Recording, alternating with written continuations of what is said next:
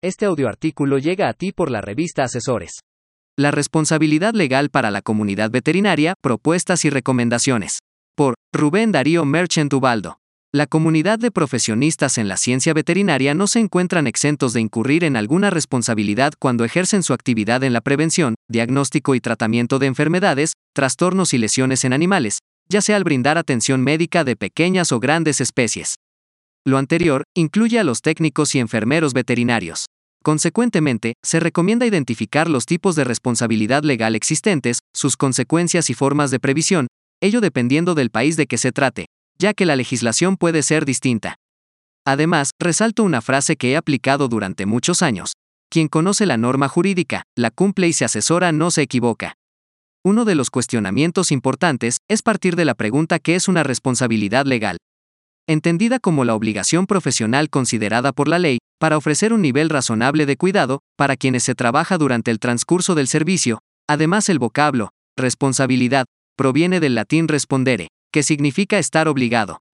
Adicionalmente, surge la interrogante cuál es la diferencia entre infracción legal y delito. En ambos casos, es contravenir un ordenamiento o precepto jurídico, solo que en el primero, puede ser de índole administrativo, civil o laboral, y en el segundo, necesariamente debe ser penal.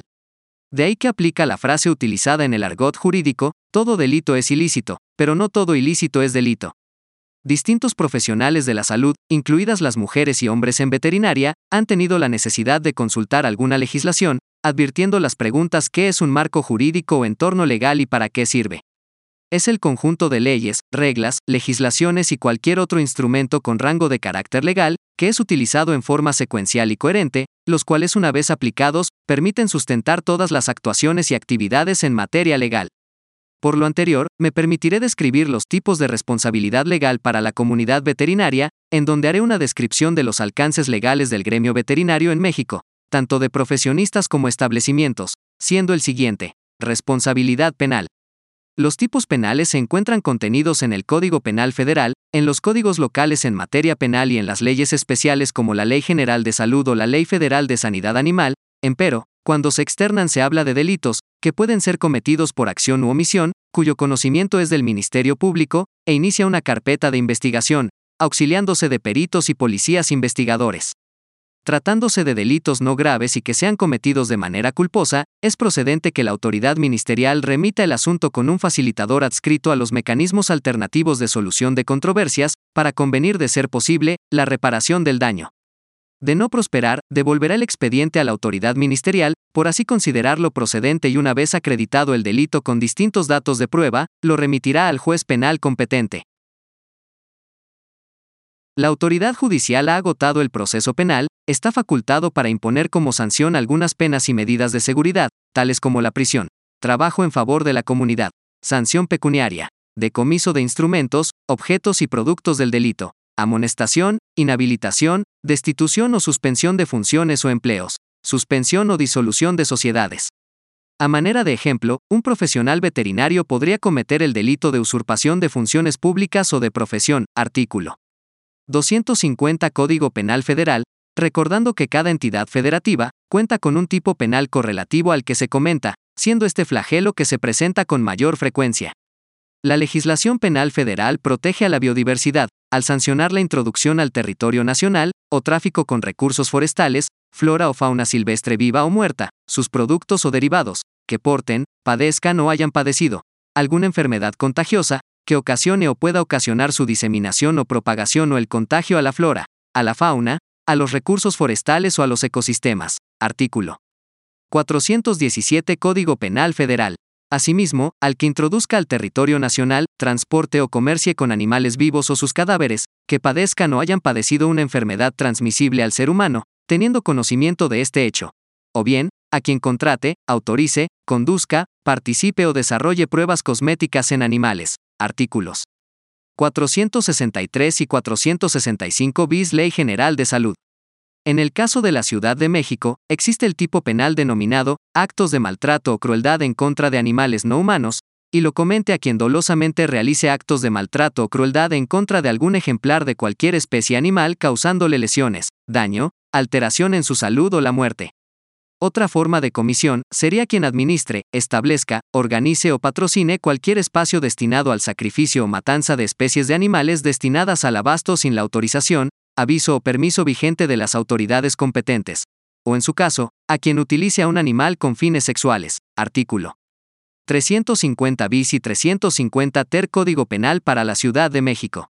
El profesionista veterinario podría cometer un delito si trabaja para un establecimiento mercantil o en el servicio público y desvía del objeto para el cual fueron transferidos o entregados los recursos en numerario o en especie, si por razón de sus funciones o actividades los hubiere recibido en administración o por cualquier otra causa. Artículo 469 bis Ley General de Salud.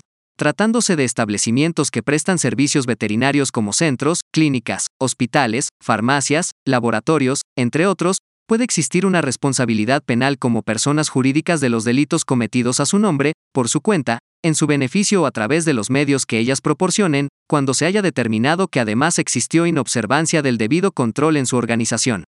Lo anterior, con independencia de la responsabilidad penal, en que puedan incurrir sus representantes o administradores de hecho o de derecho, artículo 421 Código Nacional de Procedimientos Penales. Responsabilidad civil. Cuando se presentan casos en el ámbito civil, deben intentarse mediante una demanda ante el juez, seguido de un proceso y con el dictado de una sentencia. Regularmente lo que se exige es una obligación de hacer, no hacer o de dar, así como la indemnización y o pago de pesos en contra del demandado.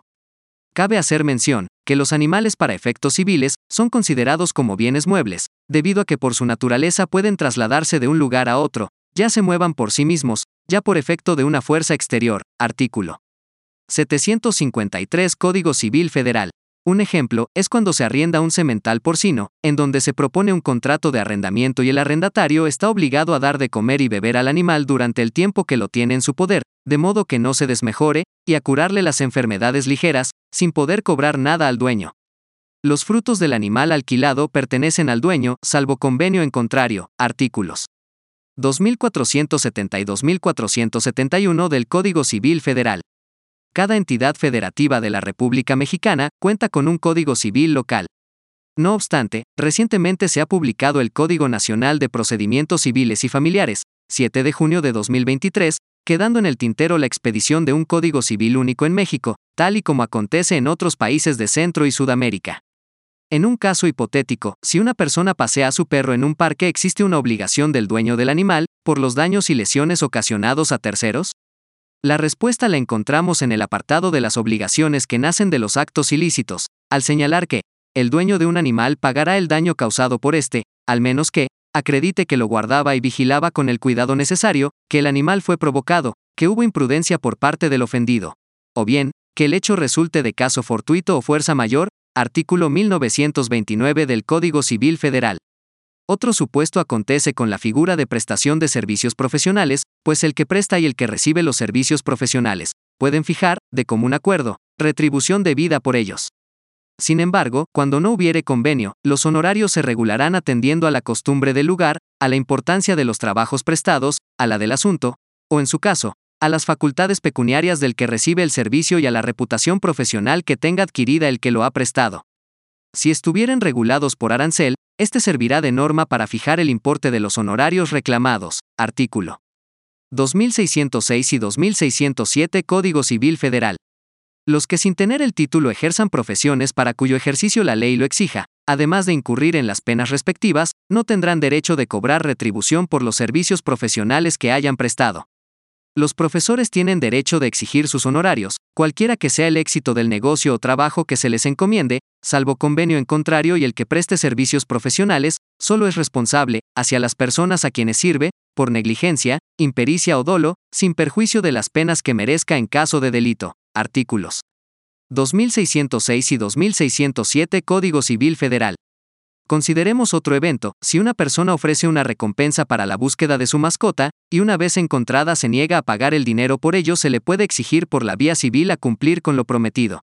Al tratarse de una declaración unilateral de la voluntad, se estatuye el que, por anuncios u ofrecimientos hechos al público, se comprometa alguna prestación en favor de quien llene determinada condición o desempeñe cierto servicio, contrae la obligación de cumplir lo prometido. Artículos 1861 Código Civil Federal. No se soslaya que existe la posibilidad que las personas que han causado en común un daño son responsables solidariamente hacia la víctima por la reparación. Las personas morales, como son los establecimientos en el ramo veterinario, son responsables de los daños y perjuicios que causen sus representantes legales en el ejercicio de sus funciones. Artículos 1917 y 1918 Código Civil Federal.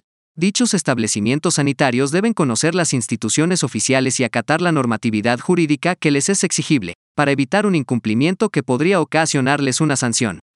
Lo anterior es posible prevenirlo a través de un plan de acción compliance integral y socializar las normas jurídicas en la organización.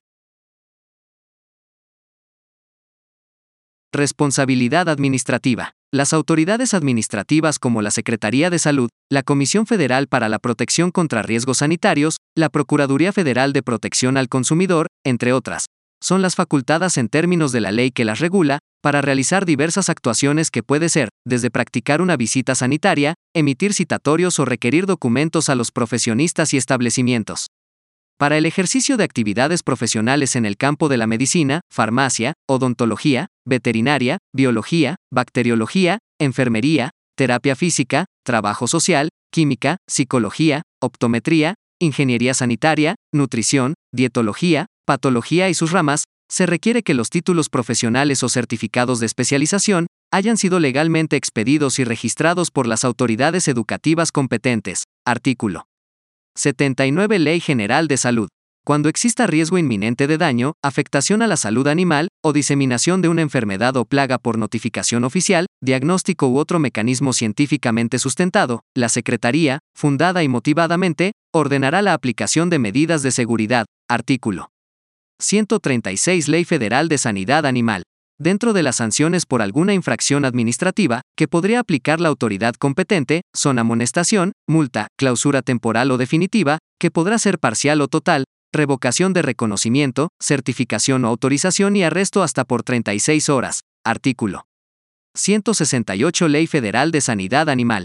Cuando se apertura un establecimiento de prestación de servicios o venta de productos veterinarios, se debe cumplir con la normatividad municipal para el funcionamiento, así como contar con un contrato de adhesión. Artículo 85 Ley Federal de Protección al Consumidor. Lo mismo ocurre con la normatividad aplicable ante la Comisión Federal para la Protección contra Riesgos Sanitarios. En el caso de los servidores públicos, la autoridad competente es la Secretaría de la Función Pública y los órganos internos de control, cuyo fin es promover, evaluar y fortalecer el buen funcionamiento del control interno en los entes públicos y órganos constitucionales autónomos, competentes para aplicar las leyes en materia de responsabilidades, además, estarán facultadas para llevar a cabo investigaciones o auditorías para verificar el patrimonio de los declarantes. Asimismo, los trabajadores del servicio público pueden cometer faltas administrativas graves y no graves, cuyas sanciones establecidas son la suspensión, destitución, sanción económica, inhabilitación, etc. Artículo 49, 75 y 78 Ley General de Responsabilidades Administrativas. Sería dable que los dueños o directivos de los establecimientos con giro veterinario conocieran los requisitos mínimos que debe contener una verificación sanitaria, a efecto de evitar abusos de la autoridad o ser víctimas de extorsión u otros delitos que pueden acontecer. Verbigracia, el servidor público se debe identificar con credencial oficial y contar con documento expedido por autoridad competente, indicar el motivo o circunstancias de tiempo y lugar de la visita, estar fundado y motivado, sujetarse a las disposiciones del procedimiento administrativo, inclusive, hacer mención de los recursos que procedan. Con base a lo anterior, se recomienda siempre conservar la calma, escuchar con atención el motivo de la verificación, tener disposición y no provocar actos de violencia. De ser posible, solicitar asesoría jurídica de manera inmediata y accionar el protocolo de verificación creado para tal efecto, e incluso, corroborar que la persona se encuentre autorizado por la autoridad sanitaria competente. Responsabilidad laboral. Es fundamental que los profesionales de la salud de la ciencia veterinaria conozcan los aspectos laborales que se derivan de su actividad. Un claro ejemplo son identificar las diversas causas de rescisión de la relación de trabajo, sin responsabilidad para el patrón, con el propósito de evitar que den motivo alguna causa de despido. No obstante, cuentan con la Procuraduría de la Defensa del Trabajo para el reclamo de sus derechos como trabajadores. Artículo 47 Ley Federal del Trabajo. Cuando se trate de establecimientos veterinarios, es importante cumplir con la normatividad jurídica, inspecciones de trabajo, participación de las utilidades de las empresas, normas de seguridad e higiene, actos o conductas discriminatorias, hostigamiento sexual o tolerar el acoso, normas que rigen el trabajo de las mujeres y menores, señaladas por la Secretaría del Trabajo y Previsión Social, ya que de no ser así, podrían traer como consecuencia sanciones como multas o algún delito al presentar documentos o testigos falsos. Artículos 540, 541 y 994. En suma, son múltiples los acontecimientos que pueden originar alguna responsabilidad a la comunidad veterinaria, ya sea de tipo penal, civil, administrativa y laboral. Si ya se cuenta con una investigación o juicio, y que preceda una denuncia, queja o demanda, lo recomendable es solicitar ayuda jurídica profesional, con algún especialista en las materias mencionadas, así como en responsabilidad legal. Máxime que, el conocimiento e información, es la mejor medicina y vacuna para prevenir una responsabilidad legal, y el desconocimiento de la ley no es pretexto de incumplimiento. Propuestas y recomendaciones. La creación de una comisión de arbitraje veterinario. General más propuestas de reforma sobre las pequeñas especies en la Ley Federal de Salud Animal. Contar con un seguro profesional de responsabilidad civil. Elaborar el expediente clínico de salud animal. Conocer el marco jurídico que regula el ejercicio profesional veterinario. Advertir los derechos y obligaciones de los profesionistas en veterinaria. Ejercer con título y cédula profesional. En el caso de establecimientos veterinarios, advertir las instituciones públicas relacionadas con su entorno. Aplicar un plan de acción compliance integral en establecimientos veterinarios.